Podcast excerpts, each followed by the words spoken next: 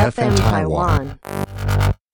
徐老老师师啊，English name Teacher 旭，哎，好可怕哦！我跟你讲，我发誓一定有人不知道。跟你讲最简单的，切了就是说这是什么。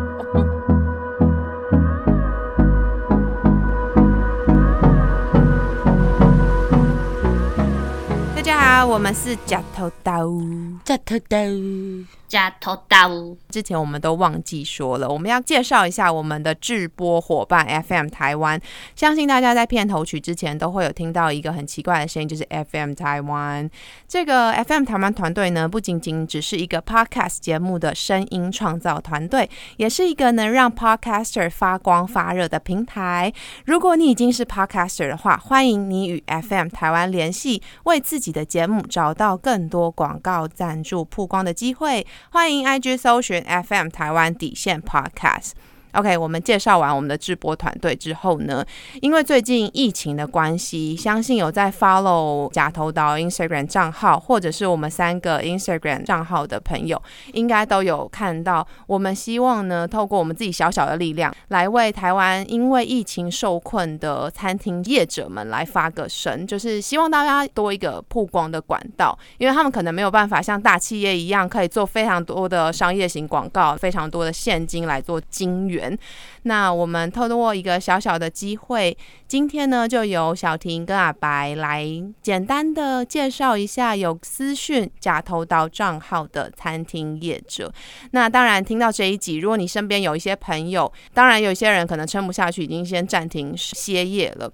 那有一些希望透过假偷刀宣传的朋友，也欢迎私讯假头刀的 Instagram 账号。那我们先让小婷来说哦。好的，那我就先来讲，反正我要分享的就又是藤吉，藤吉已经就是在我们的频道出现过很多次，因为它真的就是我的爱店。然后因为五月的时候，老板就已经关店了，就是就是暂时歇业了，也不是关店，嗯因为那个时候疫情刚爆嘛，然后也不知道该怎么办，他就先关店再说。然后六月。就是因为租金没办法，所以不得不营业。我觉得这真的是一个很现实的状况。对，就算你不想营业，你也没办法不营业，因为租金你没有付，它就是在那边干烧。我现在要宣传，就是他们也是因为疫情的关系，然后有推出一些套餐因为我觉得火锅其实是一个很不友善的外带的东西，很难外送。对，因为 对、啊，你知道大家外送就是想要直接吃，带回来我还要再煮，就觉得火锅其实真的是疫情里面我觉得最惨的一个状况。但是如果你不觉得麻烦的话，反正现在全部他们的餐点是八折，就是原本的价钱打八折。然后如果你就像我刚刚讲的，就是你真的已经不想煮了，他们现在也有推出防疫小火锅，就是一人份的，然后一百九十八块。就帮你煮好。对，是帮你完全煮好，因为还是蛮多人可能是家里是不方便开火。如果你是那种在台北市租套房的那种，我相信超级多外漂子弟们真的是没有厨房，所以你就可以点这个防疫小火锅，或是他也因为疫情，然后推出了一个，这个是我从来没有吃过，我也从来没看过，它就是叫做。综合海鲜粥，或者是把粥可以换成锅烧意面、手工面、乌龙面、冬粉或米粉，然后才一百二十块。哎、这个真的超级超级便宜，所以我在看到这个的时候，我就真的我有帮他特别宣传，因为在那附近还是有非常多的上班族，然后上班族都还是得要上班嘛，因为毕竟还要分流上班，我就有帮他宣传。就如果你在市民跟敦化路口那附近上班，有一个绿色的招牌，对才一百二十块，真的很便宜，因为他没有用那个外送平台跟 Food Panda，他没有用外送平台。现在叫人家出门去拿也很麻烦，因为大家就是尽量少出门就能少出门嘛。但是他有为此去用，那之后如果有用到，看是用什么平台送，我再跟大家说。但目前的话，就是要自己去店里面取货。然后有任何其他的问题，你们可以直接上网打藤吉藤，就是足部的藤。我直接给电话好，二七一一一一三一，然后可以直接跟老板点餐。对，因为其实藤吉是当时我们发起这个活动的一刚开始的源头，因为我们其实我们自己都是藤吉的老顾客，然后藤吉的老板真的也都对我们非常好，我们常常都很害怕他就就是因为太热情了，然后导致他自己的店面亏钱亏很大。没错但是呢，我们必须得说，因为现在在台湾有非常多的小吃家或者是餐厅，他们不是连锁企业，但都还是为了自己的员工或者是自己的心血在苦撑。也因为腾吉啦，让我们有这样子的小小发想，那也希望可以集结更多人的力量，然后去支持这些真的是好吃然后用心的餐厅。那第二家餐厅呢，也是这家餐厅是也是自己私讯我们夹头刀的 Instagram 账号，那我们也希望尽自己的力量来帮他们分享。好，这第二家呢，就是大名鼎鼎的陈家小馆嗯天母店，而且你知道吗？因为我自己没有吃过，是因为它在天母实在太远了太。远，可是我一看它的那个菜单 menu，我也超想点 我也超想点，我们当中有朋友回，他就说那家超好吃，然后真的哦，你知道是谁吗？谁？还有谁？就那位，陈树凯，对，永远的陈树凯。他说哎、这家很屌，然我后我没有其他朋友啊，他说他很推荐那个锅饼，啊，对，然后因为陈家小馆这种像老店面了嘛，就有名号的馆子，那他们的东西都那么好吃，可是问题是疫情的关系，就是家家户户不可能出去吃饭，哎、因为要大桌吃，的、啊，就是桌菜。对他这种都是大桌菜型的，不会你天天点这种菜可是你知道吗？因为我跟大凯就是我们现在居家防疫一一个多月，实在真的吃附近的便当吃的超级腻。然后因为我们又没有自己煮，或者是说我们就算有些人是自己煮，差不多一周或者是两周，你会想要吃点不一样的。哎、真的，对我上次跟大家叫外卖叫那个瓦城，嗯因为你知道吗？就连 f o o Panda 都有配合瓦城什么外送都是打折。我上礼拜也、哎不好意思，我偏题了。哦对不起对我要讲的这个呢，就是因为陈家小馆呢，他们也有做这种什么四人套餐、六人套餐，就是这种如果想要在家里也有仪式感，跟家人吃桌菜，嗯而且真正把这些东西带到家里面去吃，干到过年的不是也很好？干他过年嘞，然后他们也有做一些比较呃亲民的便当，然后那些哦便当都是超好吃的菜色，所以你如果是一个人住，你也不用担心。这家店面呢，它虽然说是讲在天母，其实就是在阳明医院附近士林的中义街，还有说三公里以内有满一千块，这个粉丝的亲哥哥他会帮我们去送，呃，就怎么那么直接可爱、啊？对，直接外送，而且现在就是外带自取都有八八折。他说你只要菜单上看得到都有八八折。住在天母的朋友哎，，我想说住在你有北头的朋友，住在北头的朋友，住在石牌的朋友，士林的朋友。因为他说三公里，我刚才还是想说我们家这边应该已经超过了。哎，不好意思，你这里大概是古亭，有点你远。在三十吧？那你可以自取，你可以开你的小波波去拿。所以就是大家要支持，是我们现在疫情的关系，餐厅真的都在苦撑。对啊因为你看，就为了这疫情，可能不知道是半年还是几个月。如果说他们轻易的就是收掉，为了要维持那个平衡，可是他们一辈子的心血，我觉得真的太可怜了。可是硬逼他们撑着，就是在烧钱。民生必须就是吃，嗯我们就算在家，我们也可以吃的很干净，可以很卫生。你就是去外带，他啊，就是可能打电话先叫，然后车子到了拿了就走。吃是必须的嘛，不是说什么娱乐享受。所以我觉得这个就是可以去支持一下。就那天你们就有跟我说，呃，跟大家说可以，对，如果说真的有需要帮忙的，我们可以用我们小小的力量。虽然我们不是什么大红大紫的 podcast，至少对哎、我们至少粉丝有七百四哦，而且不是用买的哦。哎、是从来很哎、多，是从一个、两个、三个这样自愿点下来的、我从来没有逼过任何人去点赞。没错我有逼迫我朋友哎、，我没有，而且我同事说什么啊？我想听，我还有点默默地说，呃，就是那个 有点害羞，有点害羞，我还没有很用力的推。没有，我的意思是说，你看哦，七百四十个人，一个人分享给一个人就一千多个人，嗯然后如果一个人分享给两个人，就像那个直销概念，越来越多人知道，那不是也是挺好的吗？好，我们的工商时间结束。结束。哎、但我们要说，我们的工商时间哦没有、对没有任何一毛钱的赞助。对，对我们是真心希望可以借着自己的力量来帮助现在因为疫情受苦受难的餐厅同胞们。赞助是我们无偿的善心。对，但是如果有 有人想要花钱的话，也 OK。你刚刚分享的那家陈家小馆啊，我跟你说，那家不是完全是我的菜，我回台湾我一定会去吃那一家。就这样讲完了。等你回来，我们就去去吃。而且哥哥上菜。这也是，就是 我就是喜欢去馆子吃这种东西。哎、那完全是眷村菜耶，就是那种川菜那一类，我会就各两三碗饭哦我真的是崩溃。哎、你们知道，因为讲到这个馆子啊，好，我最后补充，因为我们最近就是也是因为受不了，就很想吃外面的，所以那时候我们就去外带了，在那个和平西路上有一家也是卖这种锅饼、小笼包、蒸饺的店。然后呢，你知道那个老板有多可爱？叫什么叫什么？我忘记了。好，反正西我之后再再跟你们说。他非常非常的有名，在国语日报附近。但我觉得那老板非常可爱，是我那时候去跟他们买，老板最后就塞了两颗蛋给我。然后我就说这是什么？他就说嘉玲嘉玲，我们为台湾嘉玲。老板娘说卤这个蛋给你们吃，什么叫嘉玲啊？就是希望台湾接下来的疫情每天都是零、哦零例案件。哦，对，像之前圆山的那个灯不是也会写嘉玲吗？我不知道，我只看到平安。哎、我真的不知道有这种讲法。对对，然后我就觉得很可爱，就是台湾人现在虽然这疫情还是每天都还是两三百例在增加，可是呢，还是有一些希望跟小善举在这个里面。然后我们也希望借着我们自己的小举动来暖心大家。好啦，工商时间结束，我们要进入主题了。今天的主题呢，因为上一集我们在录偶像剧，在录偶像剧的时候呢，我们就有提到了那个《流星花园》嘛。那我们也希望呢，带领大家回到我们在那时候我们是什么时候啊？国高中吗？你说娱乐百分百小学就有了，小学小学的时候的这些时光。小学就有了。没错，我们今天就是要来回顾娱乐百分百。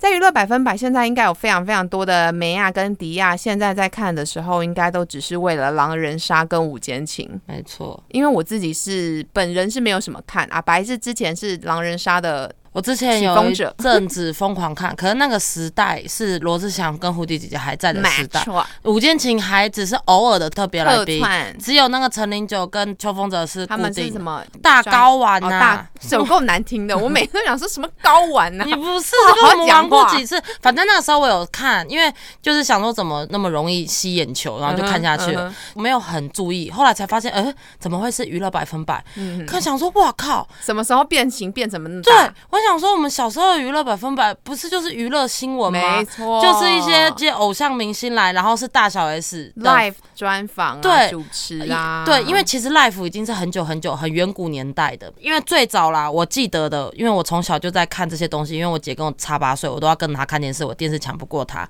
最早是陶晶莹的，没错，我真要对讲，陶晶莹娱娱乐乐新新闻。闻，然后陶晶莹也是会打扮的，每天都打扮的很特殊，然后很。对，然后我记得后面是 TVBSG，然后再来是东风卫视，都还有高一平的完全娱乐，对，这些都已经是时代的眼泪。然后高一平之后接棒的是五六六，每一台都是 live。那以前是认真在卖 CD，认真在跑宣传，认真在拍电影，认真在宣传电影。不哎，你是说他们现在不是不是，因为现在我们宣传的平台太多了。对，我们现在有网络，有什么啊有电台什么。那个时候就是这个是最主流的。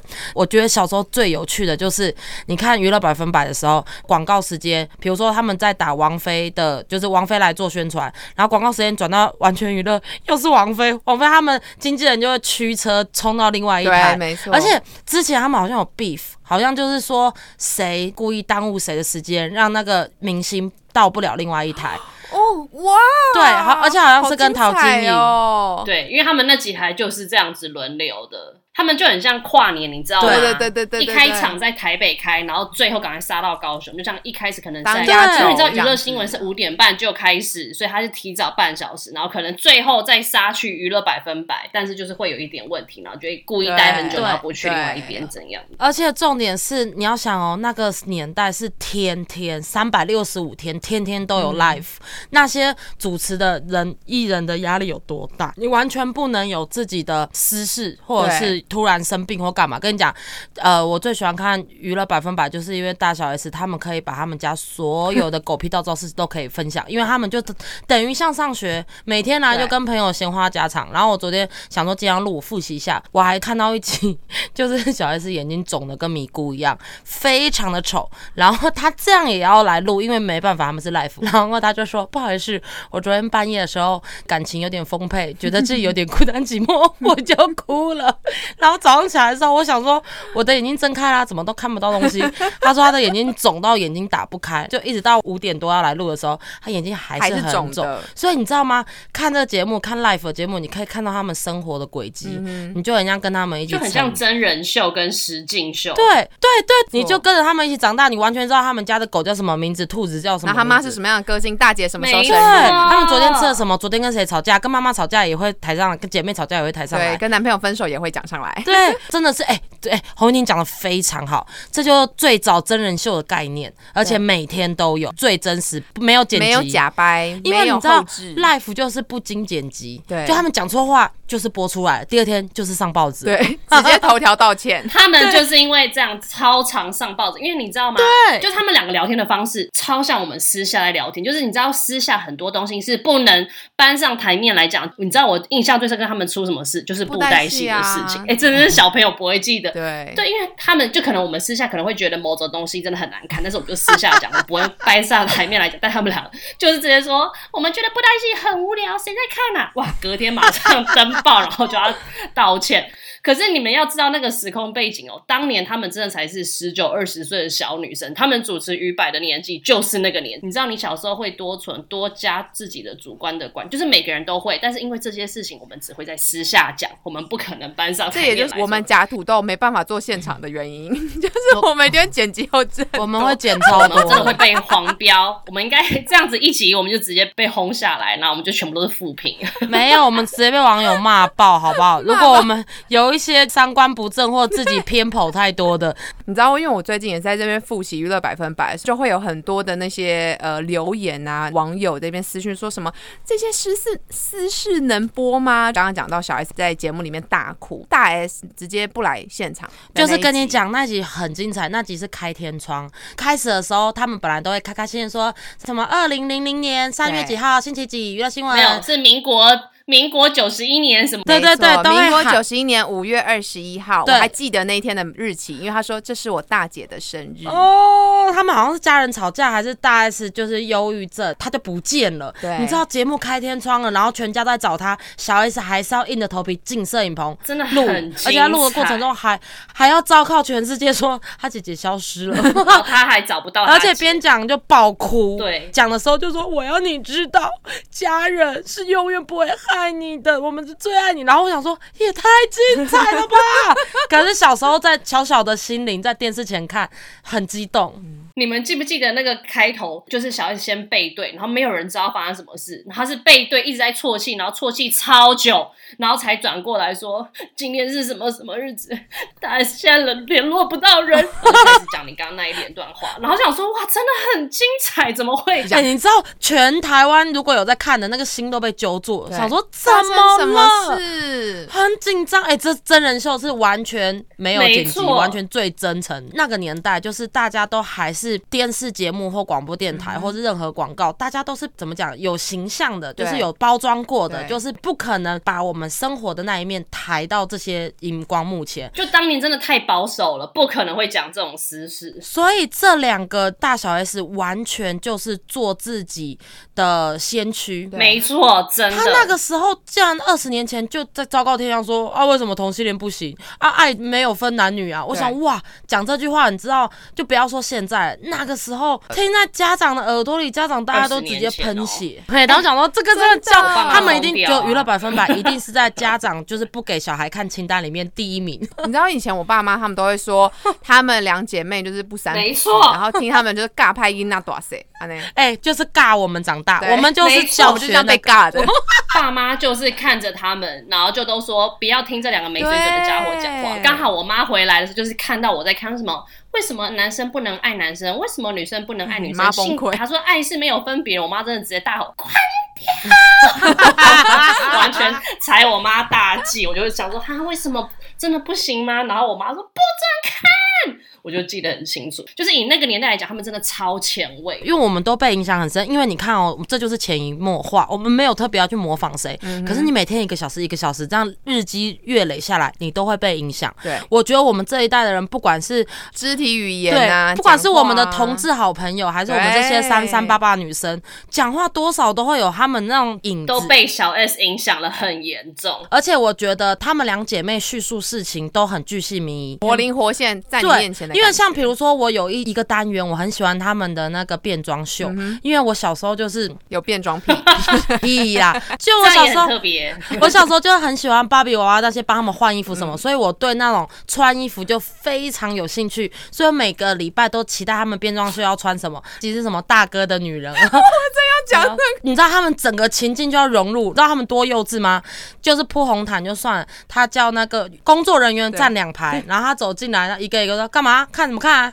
他就说小龙过来处理一下，你就这么无聊的桥段，他就是演出来，就这些东西怎么可能会在这种带状的 live 的节目上面？哎、我觉得有点像是那个人觉得，我虽然我没看过，你觉得有没有像那种诸葛亮歌厅秀那种地下的，在野台上面表演的，不会到电视机前面的，哦所以他们才能那么做自己。而且你知道他们还有那个一零九辣妹，他们就会讲日文，然后说声音要很扁，就是要这样。对我那个时候的小宇宙，我真的很崇拜他们的穿衣风格。而且我喜欢小 S 啊，郝文婷说她喜欢大 S，因为她觉得小 S 穿衣服就是很像疯婆子。我说我非常喜欢这种时尚的野兽。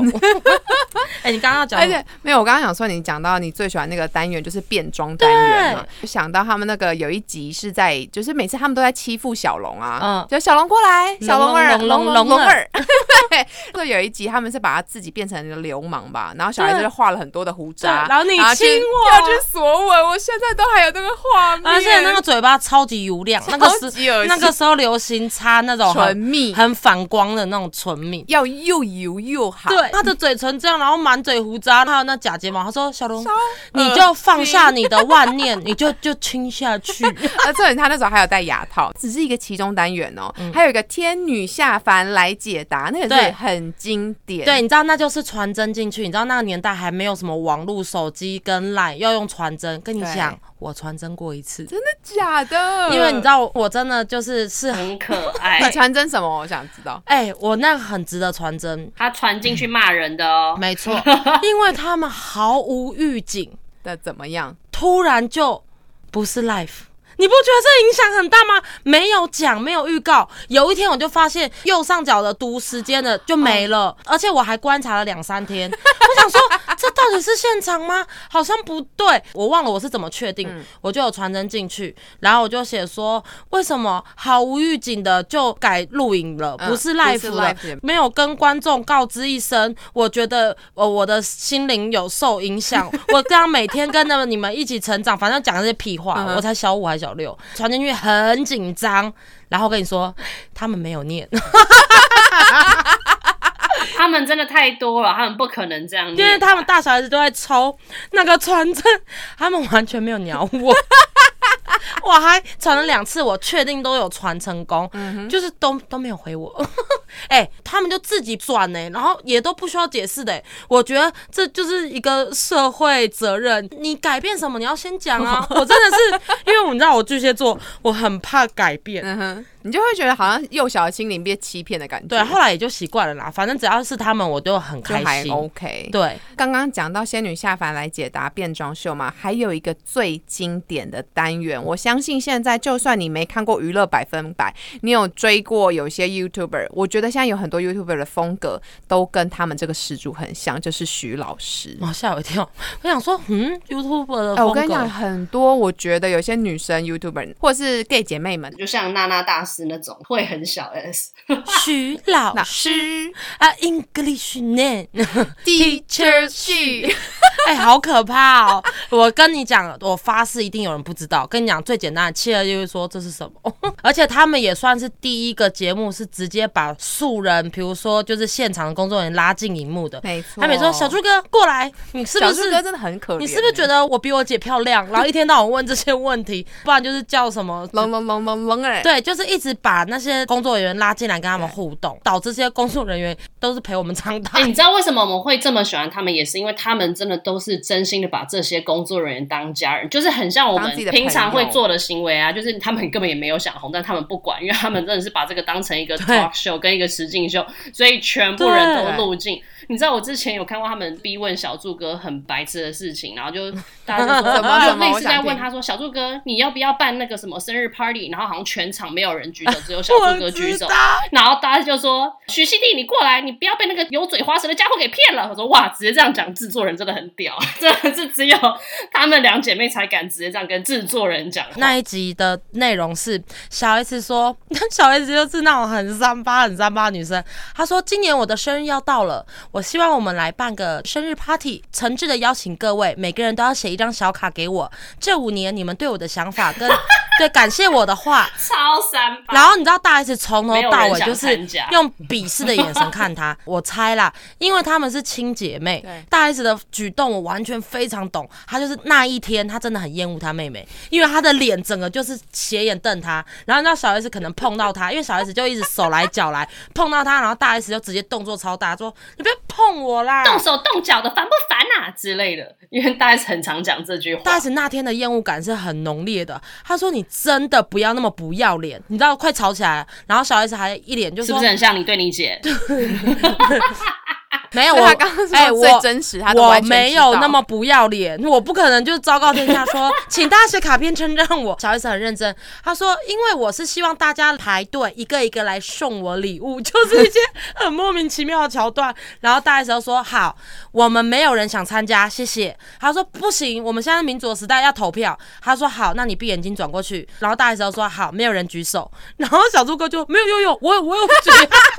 然后小 S 对，就是我刚刚说的那一集。然后小 S 说：“你看，有人举手。”我刚刚要讲的就是，只有是亲姐妹，嗯才能这样子这么真实的讲话。因为你知道有一幕就是，嗯，蓝正龙分手的那一趴嘛。小 S 只是随便聊一聊，就说：“哎、对了，啊，你最近跟蓝正龙怎样？”只是随便带到天外飞来一笔，大 S 又马上就冷冷的微笑的说：“分手啦。”我永远记得这一段，小 S 整个下风。而且那镜头就很近，take 他的脸，然后他微笑分手啦，而且他的脸很漂亮，小 S 就一直在旁边抽泣，就 他整个人弹出去的那种下风的样子，我觉得超好笑他。想说，怎么这么大的新闻忽然就爆，出来？然后小 S 想说你真的很敢讲的那种脸，重点是我我为什么说、哎许熙媛一直以来都很敢讲，她真的很他就敢爱他的敢个性跟小 S 超不一样。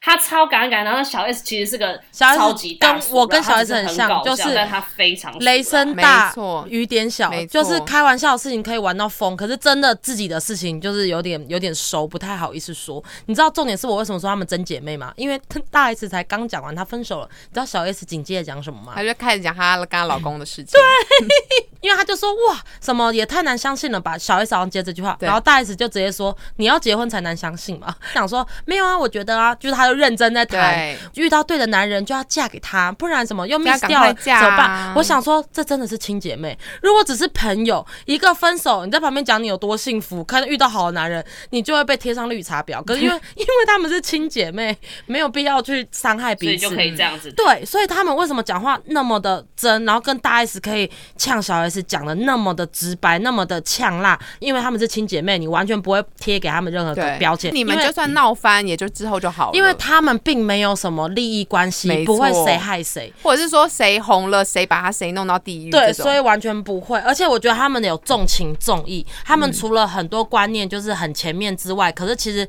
像那个时候我，因为他们都两个都很爱动物嘛，然后大 S 厉害到她吃全素，哎、我小时候对那个流浪狗的那些也就是他们，因为他们，我也是。因为他们俩就一直会说他们去救了多少狗，他们怎么样怎么样之类的，然后我才觉得哦，就像你们之前讲，你们之前都会说狗只是宠物，不会把它当成是家人，就可能是拿来看门的或怎么样的。但是是因为他们这样讲，哎、不是哦我们说，是长辈。就是那个年代是这样的观念，可是真的是看了这两姐妹才知道，哦，其实狗是家中的一份子，他们可以在跟家里面一起玩、一起撒尿、一起干嘛干嘛的。然后因为大 S 直接吃素了嘛，然后小 S 为了要跟进，好像一个月吃一次，还一个月吃两次。那时候就是我也是小朋友的时候听起，来超弱，我超爱吃肉，我真是。一次超弱。我真的是无肉不欢。然后那时候我看小 S 吃，就是跟着一个月一次，我就逼自己想说，嗯，那我也要学他，我也可以就是成为爱地球、爱动物的一员。后来就是我很早就放弃了，然后我就等着小 S 什么时候放弃。后来他讲了一个观点，我觉得很好。你知道说什么吗？哇，我笑得好开心、哦。他说：“哦，对了，跟大家说一下，我现在呃，就是没有再像我姐姐这样子，就是每个月如数了，因为呢，我觉得人的初衷要快乐。”他说：“我不吃肉的那几天，我很不快乐。”他说：“我觉得我为了做善事，应该是要发自内心的快乐去做。如果我逼着自己去做，导致自己不快乐，我觉得这个不是真善。反正就是诸如此类 类似的观念。我觉得他讲的太棒了你。就瞬间觉得我要吃肉对，我而且我觉得他每次都能说服到我，发自于内心、真诚的去讲这件事，我就觉得很有道理。如果我们逼自己，然后让自己痛苦去做一件善事，那就不是真善。你要真的觉得做一件善事让你快乐，让你感到自由，嗯，那就是真正的善事。不然你其实你没有这个能力做这件福分，你就没有。你也是做给别人看的人。对对，就是这个概念，我就觉得哦，他讲的好说服到我。你知道娱乐百分百大小 S 的年代，距离现在五间情中间有那种改朝换代超级多哎、对。你知道他们还有一个更屌事，因为他们读华冈嘛，对。他们会不断的把他们的朋友拉进来。对，这也是我现在想要 对，你看大饼、小饼，然后呃还有陈黑人陈建州，还有阿雅，阿雅，我觉得他们很有情有义耶，对。就是通通都可以。对 k i o 然后到后面罗志祥，对，嗯 然后罗志祥之后，他们也啊有小鬼，罗志祥小鬼，没有，可是那个已经是算是第二代的娱乐百这分百了个第四。代，因为他们刚开始就是他们两姐妹，那有时候谁，譬如大 S 去拍戏，那他可能就会叫陈建州、阿雅或者是谁谁谁来跟他代班主持。那主，持好之后，就是大 S 好像是越来越忙了吧，嗯所以就变成是小 S 搭罗志祥，就是他们会有很多很多的桥段跟单元。没有，就他们两个人有一集是他们打电话给 Makio，我笑到晕倒。是罗志祥跟小 S 主持，然后因为他们就是都很喜欢糊弄对方嘛，然后他们就会说我们来 call out call out 给一个人，然后之后他们就想说是谁是谁，然后之后接起来就是咩 Makio 那个很奶的声音，然后他说那你猜我旁边是谁？干嘛？小猪哦，然后就是你知道小猪就会也喷飞出去，然后 keyboard 老师就那种噔噔噔那种，哎、那一集超级精彩。那 Kia 就会说：“小猪你干嘛？哈哈哈，你干嘛尴尬啦？下次出来喝酒啊，喝酒啊！哈哈哈。你你你知道对话就是这样，你知道在小小我们的宇宙里面，真的觉得哇，干好精彩哦。而且重点是我们心里就会一直起鸡皮疙瘩，这样。对，而且我记得罗志祥当他就直接下跪，就是求许熙娣不要弄他，因为你知道这个东西是完全没有 set，是直接直播这样播出去的。我觉得哇，真的很精彩，他们真的超带种，就是完全不用娱乐新闻去发这些东西，他们自己直接去做这些事情。刚刚讲到说艺人宣传，你们还记得库龙吗？库龙就是那个跟大大 S 的男对朋友。噔噔噔噔噔噔噔噔噔噔噔噔噔噔，韩国团哎、我体。跟你们讲，我小时候屌到我连他们的专辑我哎都，有。我没有买，我不想花这个。但是我必须得说，大 S 喜欢的那个他虽然是光头，但他真的是蛮 man 的。具俊晔所以我就觉得大 S 唱得超屌的，他可以追爱追到韩国去，然后把那个人追成她男朋友，哎，感觉是只要他喜欢的，没有得他都不到的，对，好强哎、哦！那我们现在可以来聊他们两个的感情这一 part。哦，精彩最！精他们俩感。情这一 part 也真的是陪伴着我们从从小到大娱乐百分百长大的过程。先讲小 S 好了，因为小 S 的真的很屌。小 S 太精彩了，你知道吗？他们跨世代跨了十五年，然后他们是在康熙才宇宙大合集，没错，从康熙往前推十五年。我要讲的是，我当年第一个知道的小三就是曾宝仪。我说活人的小三哦，卡通里面的小三的话是风花，但是活人的小三就是曾宝靠仪。因为当年我真的是非常的讨厌他，因为我就是太支持 SOS 一周刊当年创刊号。就是偷拍黄子佼跟曾宝仪，不是说偷拍，就是他那时候已经他们分手分很久，然后他们那时候后来分手之后过了一年去日本玩，然后被一周刊拍到，就是他们的创刊号。而且我可以分享一个很无聊的，对我来说印象很深，所以我就一直记得这种很狗屁倒灶的事情。然后在另外一个印象很深是是跟华航有关，因为当年他们两个去的时候是搭华航的飞机，然后我们就是你知道会八卦嘛，会讲啊，就说当年他们两个因为都是打死不敢承认他们两个在一起，因为他们只要一承认就是会被骂狗男女嘛，就是那个年代是这样子的氛围，所以呢，那个时候他们两个明明就坐在一起哦，坐在隔壁哦，就是黄子佼在睡觉，然后曾宝仪可能是醒着或什么，然后他们就想说，哎、那他在睡觉，不知道他有没有要用餐，然后就问曾宝仪，哦，不好意思，请问这呃黄先生有要用餐吗？然后曾宝仪还装傻说我不认识他。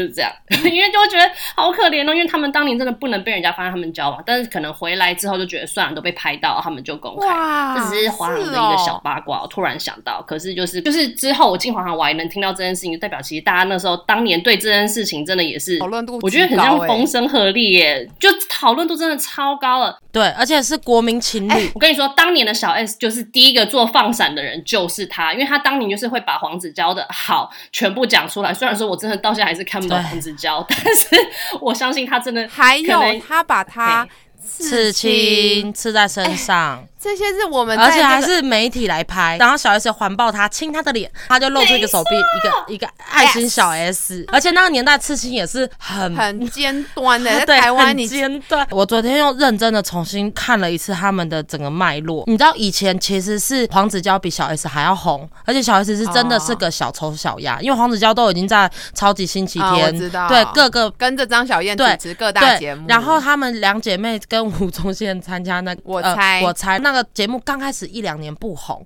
本来他们想放弃，还是黄子佼跟他说千万不要放弃，你再撑一下，后来就红了。而且其实黄子佼对他超好，因为黄子佼好像大他很多岁，嗯五岁还六六岁。岁，对他的好是把他当成小女生、小妹妹，疼他，哎、他会招待他们全家去旅游，哦然后可是我觉得啦，因为钱比较就赚真的很多啊。对。当年的黄子佼真的很红，因为你看他对他那么好，对于一个小女生来讲，就十八岁遇到这个大哥哥，而且又是在演艺圈的死啊，演艺圈的前可是对后面的几年，他自己也慢慢的工作稳嗯定之后呢，其实后来黄子佼的书有写到，其实阿宝是不是小三很难说，因为不见得真的是在感情里面介入，只是说就是有点是无缝插无缝接轨，嗯所以人家就会对一起骂他这样。因为你知道，其实我们小时候就不懂嘛，我们小时候不理智，是人家说什么就是哈三八婆，你怎么可以抢人家男朋友？你小孩子好可怜哦，他就爆，哭。我觉得最大的原因正是因为我们是小 S 的粉丝，所以我们才会这么生气对，是因为这没有，再加上我们是小朋友，那个时候就是因为我们还小，没有判断能力。其实我现在长大回想，那个时候真的都跟着那些明星们一起不懂事。对，因为其实。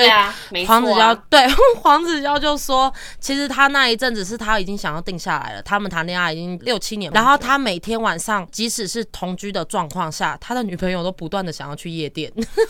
天天出去，我完全能明白，二十出头就要去玩呐、因为当年小 S 才二十一、二十二，哎，他们要结婚的时候，对真的那么年轻，谁不玩呐、而且是分手过好几年，他才出书哦，他才回忆这件事，因为当下他真的都不解释也不反驳，就让女生去委屈，然后他就是承受那个锅，就背那个锅。后面他才解释说，压倒最后一根稻草，分手那一年，黄子佼他有入围还是得奖，金钟还是什么东西，他希望小 S 跟他走哄他，然后小 S 说。哦，我知道，不要，我要跟姐妹出去玩。刚好他跟他姐妹是英国、哦没有，他是要跟他去英国留学，所以他就因为这样不能跟他去金钟时间撞到了，他就说：“我求你，我人生很重要的一刻，我希望你在。”他领到讲到后台，他哭，人家都以为他感动，其实他是哭。小 S 没有在他身不在他身对，然后可能加上他常常就是只生活摩擦会很多嘛，因为一个想要定下来，一个还在玩的状态下，屡劝不听，心就会很累嘛。他说，当他每天晚上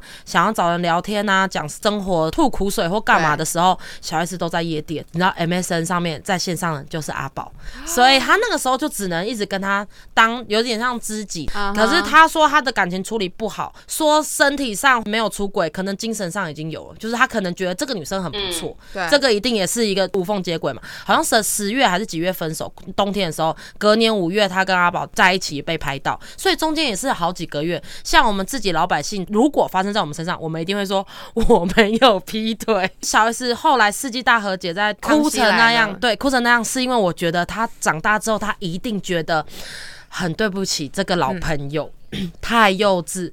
因为他在整个节目，记者在现场，他就直接哭说：“我祝你们幸福。”对，当年真的很精彩，我我想要细讲当年就是于柏这件事情。惊人对，这个是我一直最想讲，因为我对小时候我们来讲真的是非常大的冲击。我还记得哦，那个时候因为就他跟范晓萱跟大 S 他们三个就出国嘛，去英国，所以那一个月的代班。就基本上都是刘汉雅跟黑人，然后有一天就突然说，就说他一个月之后才回来，然后突然好像十月可能二十几号，他们就突然就回来了。有人突然回来喽。画面全部出来了，因为那时候就已经在传说他们分手了，怎么样？什么有人突然回来喽，有人分手喽，等一下来看他怎么讲吧。然后之后广告一进来，就是小 S，他就是真的刘汉雅在前一个广告他是这样讲，然后下一镜，然后小 S 就是那个牙套，然后那个刺刺的刘海，然后再绑一个头巾，对，然后就开始哭说：“我跟黄子佼什么分手，但我虽然不管怎么样，我还是祝你幸福。就是不管你有没有跟阿宝在一起，我都还是祝福你。我也希望我们还是能当好朋友。”哎，真的是干一哭完，整个台湾的娱乐界都大撼动，就想说：天哪，居然有人趁朋友不在的时候抢了朋友的男朋友。反正隔天的标题就是是像这样子的事情。然后对于小时候的我们来讲，就是太震惊，就觉得怎么会有女生去做这样子的事情？那是当年啦。其实我们刚刚提到于白，不管是他们是自己把自己的感情放在上面，哎，其实我们都在讲小 S，还没讲到大 S 哎。我想到一篇真的超精彩，有一集就是他们两个很严肃的在报一个新闻，然后两个人就是相视就哭了，就是陈宝莲自杀自杀的那个新闻。然后那时候大 S 就很正常的在讲，他说：“我要跟各位每一个人说，大家要爱惜自己，只要能活着。”一切都会过去。他在很严肃讲这件事情的时候，小 S 就在旁边狂哭。然后，然后他就说：“你到底在干嘛？你为什么要在这时候哭啦？”不是因为我想到你，你知道，就是亲姐妹才能。他说：“因为你那一阵子家人陪你度过，我们都知道你那一阵子有多辛苦，你有多努力的想要抗抗起来，对，抗战你你的忧郁。”他就想到陈宝莲身边。可能没有人，没有家人，没有人能陪他，所以才会发生这种事。而且那个年代根本没有人知道什么是忧郁症跟躁郁症，而且就算有，也不会敢出来承认说自己有得忧郁症，因为你一讲，大家就会觉得你就是个病人，对，人家就觉得你生病了，就会远离你。好了，刚刚提到，因为我们小 S 的感情嘛，但大 S 最近她不是跟她老公的新闻也是闹得很沸沸扬扬嘛？我们的姐妹群那时候都啊，不是吧，连他们都要离婚了。好，我们也不知道这个事情是真的假的，但是在娱乐百分百的时候，大 S 他们也是把他自己的这些感情事迹在娱乐百分百里面全讲。我一直很想要讲，就是我非常欣赏我啦，我自己很欣赏大 S 在谈感情的时候的个性，因为小 S 就是偏孬。因为我非常喜欢他，真的超级敢爱敢恨敢说。他爱蓝正龙的时候爱的要死，然后说分就分；然后他爱仔仔的时候也是爱的要死，然后说分就分。然后他在爱的时候，他也是会全心的付出，然后也完全不在乎其他人怎么讲。所以每次我在听他分享跟蓝正龙故事的时候，你就会真的觉得好爽。怎么可以有人讲的就是这么的彻底，然后把他们之间的事情全部讲出来？有一集于白啊，超屌的，蓝正龙跟周又廷跟大 S 同时一起在访问。然后之后，蓝正龙就娶了周又廷，他就等于是跟他未就是未来的老婆在同一个场景里面接受前女友的访问啊。然后那时候还要在就是还在挨着大 S，然后再送她花干嘛干嘛。然后过了二十年，他哎过了十五年，他娶了周又廷。我觉得这很酷，反正这个新闻你们真的去找就会马上看到。而且我那时候很喜欢他们，就是仔仔去上他们的节目的时候，因为我记得有一次仔仔好像也有代班主持还是什么，就是他们因为私交很好，所以他们有邀请他上，然后他们就是每次都会一直逗他，然后就看仔仔很害羞的样子，你就觉得好可爱哦。然后之后没想到，我记得好像是那时候仔仔出车祸吧，然后大 S 也不顾大家的眼光，记者会不会去拍，他直接冲到现场去陪他。你们记得这个新闻吗？然后他们就在一起啦。然后因为他是跟蓝正龙分没多久，就马上跟仔仔在一起。然后我刚刚说他敢爱敢恨的个性，还有一个除了就是他很就是对于蓝正龙，他说不爱了就直接大方的说分手啦。还有另外一件事情就是，反正因为那时候他们就是非常。大 S 就会觉得曾宝仪就是他妹的感情的破坏者嘛。然后有一次他们就在聊，也是聊某个新闻八卦的时候，就在想说第三者怎么样怎么样啊。然后你知道就很像小 S 刚刚在 Q 他讲蓝正龙，就说哎你最近跟蓝正龙怎么样啊？然后他也是同样 Q，就是大 S 一模一样问题说哎，所以你刚刚那边讲第三者，所以你心中的第三者是谁？然后大 S 也是看着镜头说阿宝。我觉得干他真的很屌，就是他真的超级敢爱敢恨，都不怕得罪。在节目尾声，我刚刚忽然想到，在前阵子那个小婷有贴了一个影片，就是 小 S 在泰国削了五千二编法这件事情，我也觉得很好笑。哎，那个超幽默的，那那一篇超幽默。我原本已经要做结尾了，可是我还是想分享，就是真在。他真的会把生活发生的各种屁事，然后用很多很很幽默的方式呈现。哎，我可不可以最后我想要分享，就是小 S 跟大 S 各自影响过我什么事情？然后就是我从来我也从来没有讲过，然后只是是我国中时候事情，我就这里面回想起来。好啊，因为我不记得你们国中，哎，我觉得现在的听众真的会听不懂什么叫法镜，反正我们当年是有法对镜的，对对对对，所以我国一的时候。我们都被迫要剪剪到短剪发、短头发剪到二下一以上。对对对对，肩膀以上，你们记不记得当年小 S 就是都是顶着超级短的头，然后一直觉得自己超时髦怎么样？然后而且他都是很爱留那种超级无敌贴的头，非常喜欢在节目上分享各种他们奇妙的保养方式跟美容方式。小 S 当年就有说，因为她非常热爱很贴很贴的头，她说她都会前一天用丝袜套头，让套头睡，然后隔天头发就会很顺。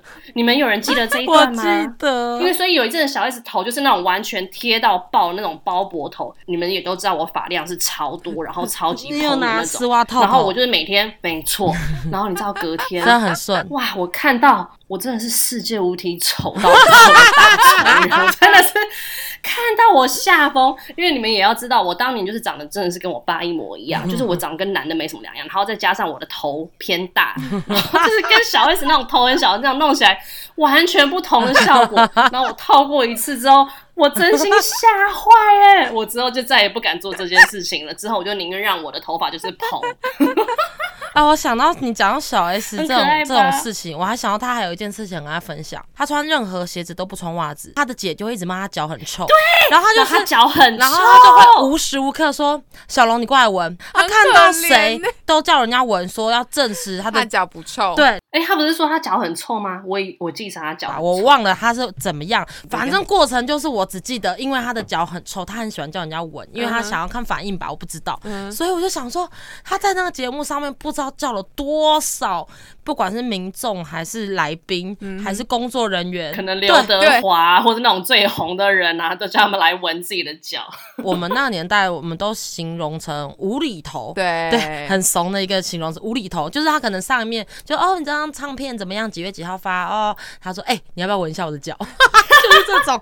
上面跟下面。大嘎，而且当年都是港星当道，港星应该想说，为什么我要来纹一个台湾而且明明就是在讲他们唱片，下一秒说：“哎、你觉得我跟我姐 哪个哪个比较漂漂亮？”而且我记得他好像很 care 刘德华说大 S，然后他有一次就是把牙套也拆了，他觉得牙套拆了一定是他了，然后他再问一次，刘德华还是说大 S，因为他以前一直觉得是牙套问题，然后觉得拿到牙套他就会美若天仙，一定可以赢他姐，结果还是人家也想要分享大 S 哪，就除了小 S 之外，因为大 S 当年她就就是非常宝贝宝贝她的头发，宝贝到我那时候很多学头发的东西都是跟她学，她说她可能一个礼拜才洗一次头，而且。连蓝正龙都不能碰到她的头发，就是任何人碰到她的头发，她就是会发飙。所以蓝正龙要搭他肩膀的时候，他都会说等一下，然后把头发拨到另外一边，然后蓝正龙才能搭他的肩。